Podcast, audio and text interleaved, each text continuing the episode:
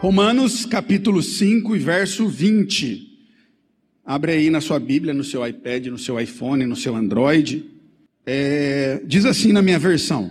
Só vou ler a parte B. Onde abundou o pecado, superabundou a graça. Amém. Vamos orar? Deus, obrigado. Obrigado, Pai, pela tua palavra. Obrigado, Deus, pelo teu cuidado. Obrigado, Deus, porque o que fazemos aqui é pela e por a tua direção. Então, nesses minutos que temos, fala conosco em nome de Jesus. Amém e amém. Você pode sentar? Nós temos falado e toda vez que subimos aqui, o intuito é não colocarmos uma experiência humana, mas é compartilharmos o que a Bíblia diz. Então, toda vez que um pastor sobe aqui, toda vez que eu subo aqui, como eu tenho falado sempre, como eu falo é, para vocês é, na Santa Ceia, eu subo para te ensinar um princípio da palavra. Tá bom? É um princípio do que a Bíblia diz, um princípio do que Cristo ele deixou para nós. Então, você está caminhando conosco, como o pastor Fabrício disse, já sabe, pode abaixar um pouquinho o meu retorno que eu falo alto, tá dando a microfonia. Meu irmão, me perdoa, eu que pedi para aumentar. É, então, como o Fabrício, o pastor Fabrício já disse aqui, a nossa visão é de uma igreja que deve buscar a conexão com Deus e conexão um com os outros. Então você tem que entender, você não está aqui nessa igreja porque o pastor Paulinho é bonitinho, não, porque ele tenta, ele, eu tento vir chique, irmão, mas eu já estou querendo tirar meu paletó eu tento vir. De manhã eu falo, não, hoje eu vou de uma calça social, eu vou igual o pastor Ângelo, vou chegar lá bonitão, de terno. Eu tento, ah, com o meu pensamento, eu durmo pensando nisso, mas quando eu acordo, eu já começo, entendeu? Eu tento, eu tento, irmãos. Ó, oh, vim com um blazerzinho, mas eu não tirei ainda em respeito aos irmãos mais tradicionais né? Eu tento vir, mas quando eu vejo, eu já tirei o paletó, já estou dando glória, já estou rodopiando, aleluias. Então, o que nós cremos nessa conexão com Deus? E como nós buscamos essa conexão com Deus nos cultos? entendendo a palavra, entendendo que há dons espirituais que eles estão ocultos para quem não conhece o Senhor Jesus, mas para mim, para você que conhecemos, eles estão próximos a nós e todos eles são para a edificação do reino.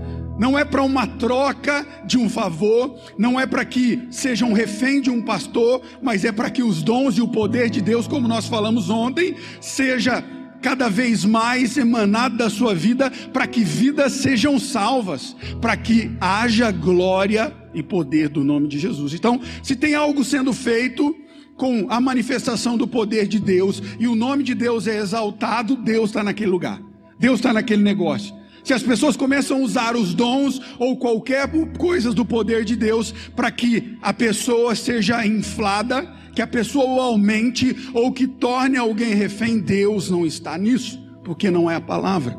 Então, a nossa maior visão, nos conectar a Deus e amar uns aos outros, conectar uns aos outros, mesmo estando longe com o seu metro e pouco aí, nós queremos estar perto de você. Falava ontem com o Felipe, vulgo dedinho. O meu estilo de pastoreio é de saber como as pessoas estão. Perguntei para ele: como é que você está? E seus pais? O pastor está fazendo interrogatório? Não. Quando a gente ama, a gente quer saber como as pessoas estão. Então, é muito interessante isso. Se você não quiser um pastoreio aqui, assim, provavelmente aqui não vai ser o seu lugar. Nossa, que pastor louco. Não, gente. É porque hoje Deus tem dado uma gama de igrejas que você vai se adaptar num lugar. De repente, aonde você vai receber uma palavra apenas. Aqui é a igreja da comunhão. Quem entende isso? Entende? É a igreja da comunhão, é a igreja que eu vou te visitar na sua casa, é a igreja que o pastor Gideon, ele vai perguntar como é que você está. O pastor Fabrício, ele vai te instruir da palavra do Google. Pensa num cara inteligente, instrui de tudo, não é? é sistemas contábeis, não é? Não é? é? Logísticas, não é só teologia aqui, irmão. A minha oração sempre foi essa, o complemento dos pastores. Até brincava com a Cíntia um dia. Pastor Ângelo subiu aqui numa quinta para pregar e eu fiquei babando vendo ele pregar, como ele é formal. E a Cíntia falou para mim: Nossa, pastor, eu já falei, ele tem que mudar isso. Eu falei: Não, ele tem que manter isso, porque isso mostra que nós somos diversificados, mas estamos unidos em um só corpo, braço, uma perna, um dedo, entende? Mas é para a glória de quem? De Jesus. De Jesus, isso nós temos que entender. Então nós amamos uns aos outros aqui. Nós não queremos apenas receber, nós queremos compartilhar. E quando você compartilha de vitórias, uau, ganhei, fui promovido, e ah, vou casar, mas também dificuldade, estou enfermo, não sei o que fazer. Isso é fazer parte do corpo. Quando o seu pé está com uma dor, você não tira ele para não sentir a dor. Ele faz parte de tudo aquilo, todo mundo acaba sofrendo, todo o corpo acaba sofrendo. Mas quando ele está bem, é ele que vai te levar para muitos lugares. Nós somos um corpo. E nós somos uma igreja que cremos na graça de Jesus. Fala, eu creio na graça. Eu, você crê na graça. E eu quero que você entenda que graça que é essa. O que significa graça? O que significa que aonde abundou o pecado, deixa eu ficar assim que eu fico mais bonito na foto. Onde abundou o pecado, superabundou a graça. Eu quero que você entenda, porque às vezes as pessoas usam é, partes da Bíblia para que ensinem coisas que vai beneficiar ela. Então aprenda algo que quem usa um texto, por vezes isolado, eles utilizam o contexto para surgir um pretexto para ensinar algo para você que vai deixar você refém de homens e não de Jesus Cristo. E aqui nós não queremos isso. Nós queremos que você entenda a palavra. O apóstolo Paulo um grande mensageiro de Deus que teve um testemunho de transformação, um cara que escreveu aí 40% da Bíblia, a parte onde nós cremos aqui do Novo Testamento, não que não cremos no Velho, mas nós vivemos no Novo Testamento. Você vive na Nova Aliança. Jesus agora. É Jesus, não tem mais sacrifício, você não tem que matar mais carneirinho, você não tem que levar mais pombinho, nada disso. Cereal, você vai plantar cereal lá e trazer aqui. Não nós vemos uma nova aliança. Ele escreve então da nova aliança, o Novo Testamento, 60% da palavra. Ele instrui teologicamente o que nós conhecemos agora. Então, ele usa a carta de Romanos para falar um pouquinho sobre isso. E eu tenho certeza que você vai estar curioso para ler Romanos e você vai entender que no capítulo 1 ele começa usando esse contexto para falar da justificação pela fé. O que é a justificação, gente? É justiça, não é muito mais do que isso. Justificação é quando Jesus, através da sua morte, ele nos torna justo. E como nós recebemos isso? Como você recebe isso? Com dando sete pulinhos no final do ano, lá no Réveillon nas ondas? Sim ou não? Não. Como você recebe isso? Vindo no domingo de ceia? Não, como você recebe isso? Dando bolo de cenoura para o pastor? Sim, pode trazer bolo de cenoura, pastor. Essa parte eu gosto. Aleluia. Glória a Deus. Aqui tem bastante pastor, irmão. Pode comer bastante. Poderosamente. Mas nós entendemos que a justificação, ela vem pela fé. Então, não precisa mais agora no culto, você, imagina você chegando com o seu carneirinho aqui, bé, entrando aqui, bé, Ô pastor, e aí? Chama o pastor Ângelo, vai matar o carneirinho. Pastor, vai ter churrasco hoje. Alguém trouxe carneiro. Eita glória. Imagina, todo domingo você trazer aqui. Não precisa mais disso. Já houve um sacrifício através de Jesus e eu e você pela fé, nós somos então já justificados por isso. Lá em Romanos, capítulo 1, verso 16, fala um pouquinho sobre isso. É pela fé. Então, se eu creio, no Senhor Jesus eu entendo isso, se eu entendo eu recebo. Simples assim. É simples. Ô pastor, mas não tem que dar pulinho, não tem que rodopiar, não tem que subir escadaria. Não. Pela fé. O sacrifício já foi feito. Então ele começa a introduzir isso e ele começa a falar que então há uma necessidade e há uma realidade dessa justificação e ele começa a fundamentar essas coisas pelas escrituras. Como foi feito? Ele começa a falar que Adão ele pecou, mas ele começa depois a falar que Abraão, ele foi justificado porque ele creu. E ele creu mesmo quando não havia mais esperança, lá com 100 anos, Ele cria que teria um filho e que Deus iria mostrar o lugar da terra prometida, então a fé dele trouxe justificação. Ele começa então em Romanos colocar essa fundamentação da justificação. Ele começa então trazer uma edificação, um sustento para essa justificação. É interessante que eu e você entendamos que você é justificado pela fé em Jesus. É bom estarmos nesse culto. É maravilhoso os louvores é maravilhoso, a palavra é maravilhosa, mas é Jesus, a graça de Jesus é que te traz, que te torna justo. É interessante você entender isso. Não é a minha bênção, não é eu colocar na sua mão e pei. Não, não é, não é isso. Não é isso. Você é livre através do sacrifício de Jesus, não do sacrifício do pastor Paulo. É interessante que você entenda. Ele começa então a fundamentar isso, e olha que ele enfatiza. Ele começa a enfatizar que há frutos dessa justificação. Ele começa a justificar para mim e para você, dar ênfase no que acontece para aqueles que entendem que são justificados e buscam essa justificação pela fé em Cristo Jesus. Olha que coisa maravilhosa. E ele diz então, lá no capítulo 5 e no verso 1, que havendo sido justificados pela fé, eu e você, nós temos paz com Deus através de Jesus Cristo. Olha que coisa. Você pode dizer glória a Deus? Olha só que maravilhoso. Eu e você então, nós somos justificados por Jesus através de Jesus com Deus, e essa justificação que nos traz paz. Vai ter luta, gente, sim ou não? Vai. Você vai ficar desempregado às vezes? Vai. Vai ter uma briga lá na sua casa, uma discussão, você vai ficar nervoso? Sim. Mas você tem paz com Deus. Paz com Deus. Hoje eu cheguei aqui, a Cintia me falou: Pastor, aconteceu algo essa semana o senhor ficou bravo, não ficou? Eu falei, fiquei. Pensei duas vezes em cometer homicídio. Homicídio, mas eu estava em paz com Deus. Olha só. Isso, não é? Não acontece com você, alguém te fecha no trânsito? Já aconteceu sim ou não? Às vezes você está indo para o culto, o cara é endemoniado, parece, enviado do capeta. Você fala para ele, filho de Bezebu, você já chama ele. É, é, é palavrão gospel, aí pode. Filho de Jezabel, você chama ele. Mas dá ruim, irmão, não chama não. Vai que o cara tá armado lá, entendeu? Aí fica ruim, não chama não. Mas às vezes nós temos dias difíceis, mas essa justificação, ela nos traz o que? Paz. Não é bom você estar tá em paz? Não é bom? Sim ou não? Você chegar na sua casa e você ter paz de estar na sua casa sozinho. Tem pessoas que só têm paz mediante uma produção excessiva. Só tem paz quando está com muita gente. Só tem paz se está fazendo alguma coisa. Não.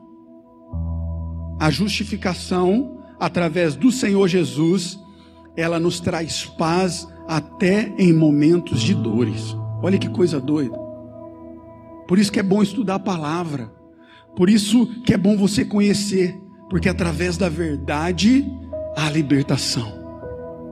Olha que ele continua dizendo ainda nos próximos versículos, e focado, ele diz ainda que um conceito de justificação através de Jesus, ele não nos traz apenas o perdão, mas ele te traz vida eterna. Você pode dizer glória a Deus por isso? Olha que maravilha. Então a graça de Jesus abundante, a graça que nós cremos, a justificação pela fé através do Senhor Jesus, ele não te trouxe apenas o perdão dos seus pecados. Não, ele te traz salvação. Ele apaga então a sua transgressão, que é a adâmica, que veio com Adão, o seu pecado, que veio com Adão, os seus pecados, que são diferentes, que são os cometidos. Olha que coisa maravilhosa. Através da justificação de Jesus, você tem aquela, sabe aquela raizinha quem já viu uma criança de três anos comer alguma coisa? Você perguntar para ela assim: foi você que comeu? Ela, o que, que ela fala? Não, eu não, papai, não. Você ensinou ela a mentir, gente? Sim ou não? Não. O que, que é isso? Irmão, é a raiz ali do pecado está lá dentro. Está lá dentro. Uma criança que com um ano e meio, por estar tá brincando, alguém pega o brinquedo dela, lasca uma mordida. Parece um pitbull. Está lá dentro. Então nós já recebemos essa herança. Nossa, é tão bonitinho, irmão, é bonitinho, mas nós recebemos isso do nosso Pai, lá do início de tudo de Adão. Nosso pecado está lá, e depois, eu e você, nós vamos crescendo, e nós vamos cometendo os nossos pecados, aí vai aumentando, mas a justificação, através da fé no Senhor Jesus, ela não só apaga esse pecado, mas o que você também já cometeu. Ela te traz paz com Deus e ela te leva para o céu. Você pode dizer glória a Deus? Você vai para o céu pelo sacrifício de Jesus. Isso que nós temos que entender. E ainda ele continua dizendo, nesse mesmo capítulo, lá no verso 12, e eu vou ler com você. Eu vou ler o 19 e o 18, resumido aqui, ele vai colocar mas basicamente ele diz: uma só ofensa resulta em condenação para todos. Assim como só um ato de justiça resultou em justificação que traz vida. Olha o que Paulo diz: através de Adão, a desobediência de Adão, o pecado então entra no mundo. Há então uma separação entre Adão, eu e você e Deus. Através de um homem entra o pecado. Mas através de um grande sacrifício, através de um homem também, não só há um ato de justiça, mas esse ato de justiça, ele traz justificação, e essa justificação nos traz vida, e não uma vida rasa, mas uma vida em abundância. Você pode dizer glória a Deus? Você está aí, você está comigo você está recebendo a melhor notícia da sua vida. Não é que a bolsa está com 120 mil pontos. Também é boa essa notícia, irmão. Glória a Deus. Não é que o dólar está 3,20, aí ia ser maravilha ainda. Eita glória! Mas a maior justiça, a melhor coisa da sua vida é que a justificação em Deus te traz uma vida abundante, cara. Você tem que entender isso. Não é o que você faz, mas é o que Jesus fez. Não é se você é bonzinho ou não, mas Ele foi bom para você. Ele já fez por você. Você é justo agora. Você tem vida eterna. Você vai morar no céu. Ele tem vida abundante para você. Ele não quer apenas que você viva o céu na eternidade, Ele quer uma vida abundante hoje, na sua casa. É isso que eu quero profetizar sobre a sua vida hoje: um casamento próspero, filhos abençoados, uma empresa maravilhosa, crescendo, não só abençoada, mas abençoadora, uma igreja que não recebe apenas, mas é conhecida no bairro por dar e receber. Não importa se ele é crente aqui conosco, não importa se ele é um visitante, não ele vem aqui para receber algo, é isso que nós cremos, é isso que Jesus trouxe para nós. Você crê nisso? Você pode dar um aplauso a Jesus por isso? Aleluia! É isso que nós cremos. Uma vida abundante, aonde você não apenas recebe, mas você compartilha. Ele começa a ensinar isso. E ele diz algo interessantíssimo.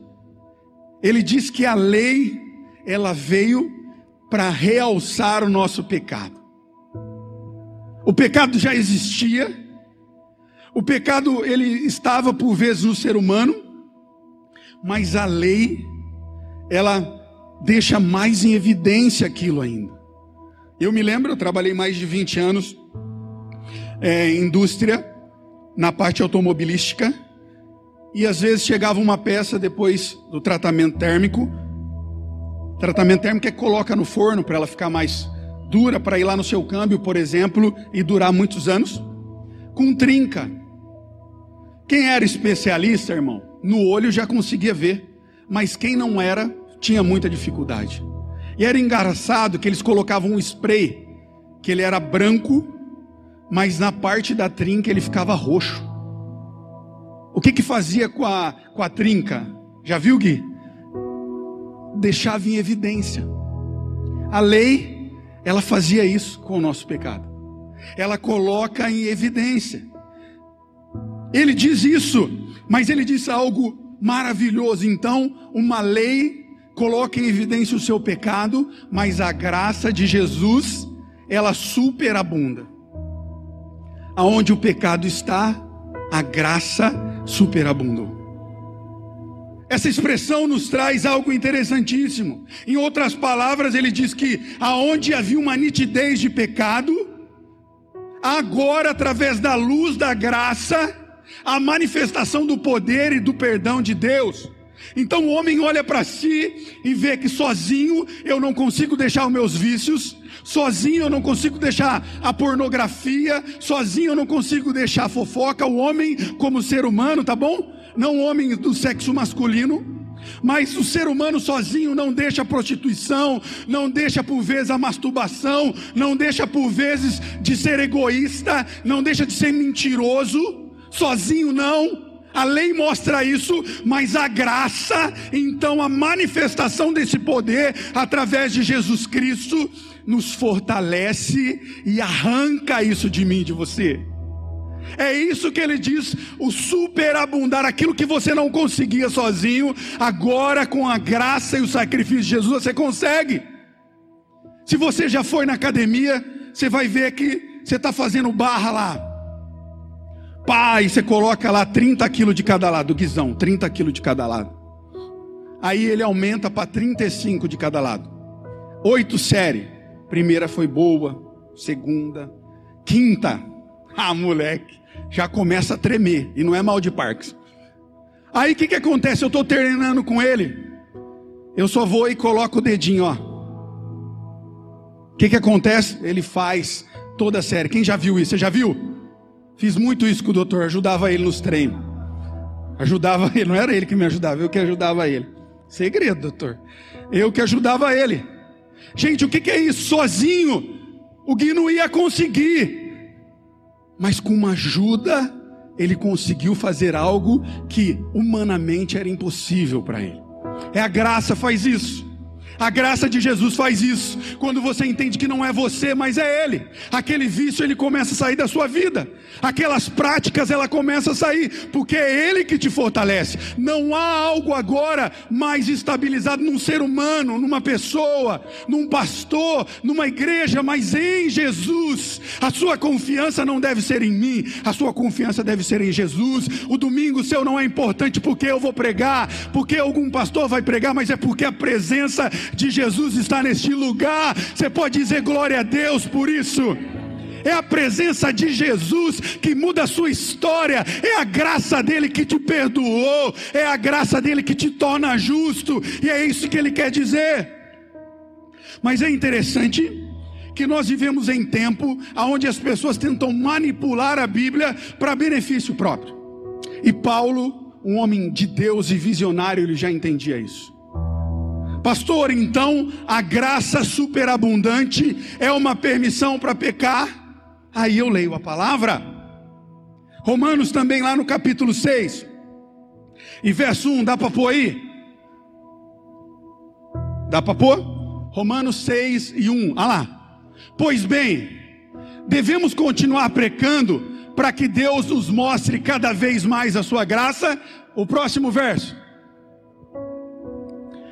Claro que não, uma vez que morremos para o pecado, e como podemos então continuar viver pecando ou viver nele? É interessante que algumas pessoas elas tentam manipular o evangelho, as escrituras para benefício próprio, mas Paulo já mostra isso. Algumas pessoas tentam distorcer para justificar uma vida longe de Jesus. Quem já foi aqui num velório? Levanta a mão. Quem já foi no velório? Quem não levantou a mão porque nunca foi no velório? Eita glória. Quem nunca foi no velório, levanta a mão. E quem não levantou a mão? Aí deu ruim. Quem não levantou a mão? Cãibra, cãibra, cãibra, cãibra. você já chegou num velório um morto? Hora que você está lá, um morto pede água para você? Ele levanta, eu oh, estou com uma sede, irmão. Faz 12 horas que eu estou aqui já. Ninguém trouxe água para mim. Ou ele pede, dá uma coçadinha no meu pé. O morto tem vontade, gente, sim ou não? Não tem vontade, então Paulo diz, cara, graça ela trouxe uma justificação, mas agora você está morto para o pecado. Então isso não vai te chamar mais atenção. Então, se, se você era uma mulher que tinha vários homens, ou um homem que tinha várias mulheres, Deus, o Espírito Santo, a graça, vai te começar a se desfazer com aquele que você tem. Você vai ver que ter muitas mulheres é problema, irmão. É multiplicar o problema. Você vai falar, não preciso disso. Eu, você está morto para aquilo. É isso que o Espírito Santo começa a fazer em você, trazer domínio próprio. Então ele diz: agora então eu posso pecar, não precisa disso. Você já morreu. Ele diz: pelo contrário, ele nos ensina que abundante graça é exercemos uma vitória sobre o pecado. É pela graça eu e você já somos vitoriosos pelo em cima do pecado. Nós já morremos para ele. Há um processo que Cristo ele começa a fazer em você através da graça, que eu não preciso ficar te falando, você não pode beber, você não pode fazer isso. Você começa a entender que isso não é para você. Querido, a salvação é individual. Se você não vai ser salvo, o azar é seu. É que você e Jesus, não sou eu e Jesus. É individual. Quem tem que moldar a sua vida é o Espírito Santo. Você tem que entender pela fé que é a justificação e buscar nele isso. É você e Deus. E o Espírito Santo vai começar a falar com você. Já aconteceu com você? Você chegar num lugar e o Espírito Santo falar com você, cara, aí esse não é ambiente para você. Já aconteceu com você? Quem já aconteceu? Levanta a mão. Até amizades, cara, até amizades. Você começar a mudar as amizades, até pelo estilo de conversa, o que, que você fala, cara, eu não tô, não tô mais inserido nisso. Eu já tive alguns amigos que eu falei, gente, como eu pude conviver com isso tanto tempo? Como eu pude conviver? E não era alguém ficava me falando, você tem que mudar de amizade. Não, o Espírito Santo trabalha em mim, a graça, ela entra de uma tal forma que você fala, não. Eu preciso agora começar. Eu tenho que pagar os meus impostos. Eu tenho porque a graça, ela não, ela traz em você uma transformação. Não, você não precisa de uma transformação para ser justificado, você só precisa de fé. Mas quando você vai com a sua fé e é justificado, essa justificação ela gera frutos em você. E você começa a mudar, cara. É normal. Lembra de Zaqueu? É o exemplo mais claro. Quando ele chega em casa, depois de conhecer a Jesus, ele começa, cara, eu preciso. Eu estava pegando coisa que não era minha, eu preciso devolver. Eu preciso. E não é daqui 15 dias. Ele começou na hora a falar: Não, isso aqui não é meu, cara. Eu fico imaginando ele lá na casa dele, jantando com Jesus e pensando: Eu preciso devolver. Eu preciso devolver, isso não é meu, está errado. Eu preciso mudar a minha vida. Eu preciso falar com Jesus. Jesus, eu preciso te falar algumas coisas aí. Eu sei que você está cansado, mas eu tenho pegado a coisa que não é minha. Eu vou devolver, eu vou fazer isso. A graça de Jesus, ela traz em você algo incômodo de transformação. Eu não preciso ficar mexendo com você, o Espírito Santo faz isso. Ele molda o seu coração. Ele molda. Isso é a presença de Jesus. E você tem que entender nessa manhã, o louvor já vai subir aqui, que essa graça ela está disponível para você aqui. Você que nos assiste pela internet, você que está vendo essa gravação, a graça está disponível para você. Porque Jesus, ele já fez o sacrifício. Não precisa de sacrifício aí, não precisa de oferta. Precisa apenas de fé. Como nós lemos aqui na semana passada, quando Tiago, ele encontra com o eunuco, e ele explica a Jesus, e ele diz: O que eu preciso para me batizar, o que eu preciso para estar nada, você só precisa crer de todo o seu coração. É isso que você precisa para salvação para receber a justificação através da graça abundante de Jesus, nós precisamos apenas de fé, mais nada. Você não precisa de roupa nova, você não precisa de carro novo, você não precisa morar perto ou longe da igreja, você não precisa estar caminhando conosco, você só precisa de Jesus. A fé e as demais coisas, elas serão acrescentadas. Eu não sei se você está aqui nessa manhã e ainda não recebeu esse Jesus ou até já caminhou por muito tempo, mas nunca entendeu isso. Achava que a sua justificação ela viria através das suas atitudes. Não, eu preciso fazer, fazer, fazer. Eu preciso correr, correr, correr. Não, não é assim. Pode ser que você ainda não tinha entendido isso, mas hoje você entendeu. E eu quero te convidar para orar comigo, com toda a sua fé, recebendo essa graça, recebendo esse perdão e essa justificação, e saindo daqui para ter uma nova vida. Da mesma forma, você que nos assiste aqui, entendendo que é Jesus que pode mudar a sua história, é Jesus que pode te tirar dos seus maus caminhos, das más companhias, é Jesus que pode tirar as suas síndromes, é Jesus que pode curar as suas enfermidades da mente e física, é só Jesus. E esse Jesus está disponível hoje. Enquanto nós cantamos essa canção, eu vou te convidar para fechar os seus olhos, você que está aqui na nave da igreja, você que está nos assistindo, e apenas falar: Jesus, eu te recebo. Jesus, pela fé, eu recebo essa justificação. Pela fé, eu recebo a salvação e uma vida completa.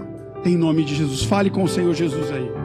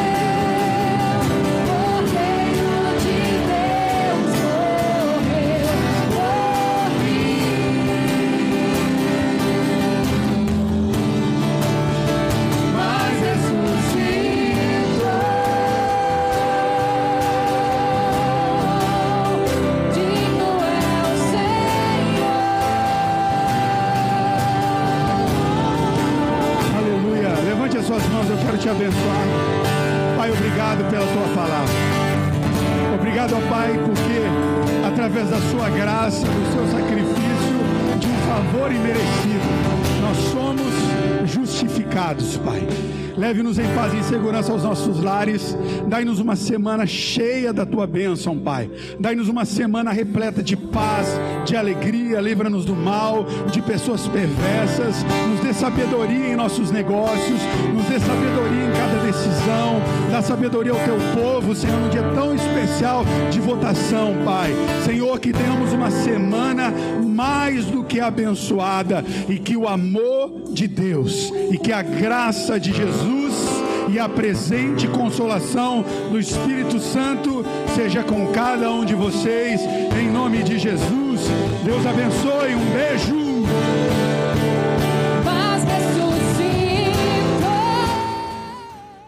O conteúdo desse podcast foi retirado das lives do canal Casa Aviva Online. Inscreva-se no YouTube.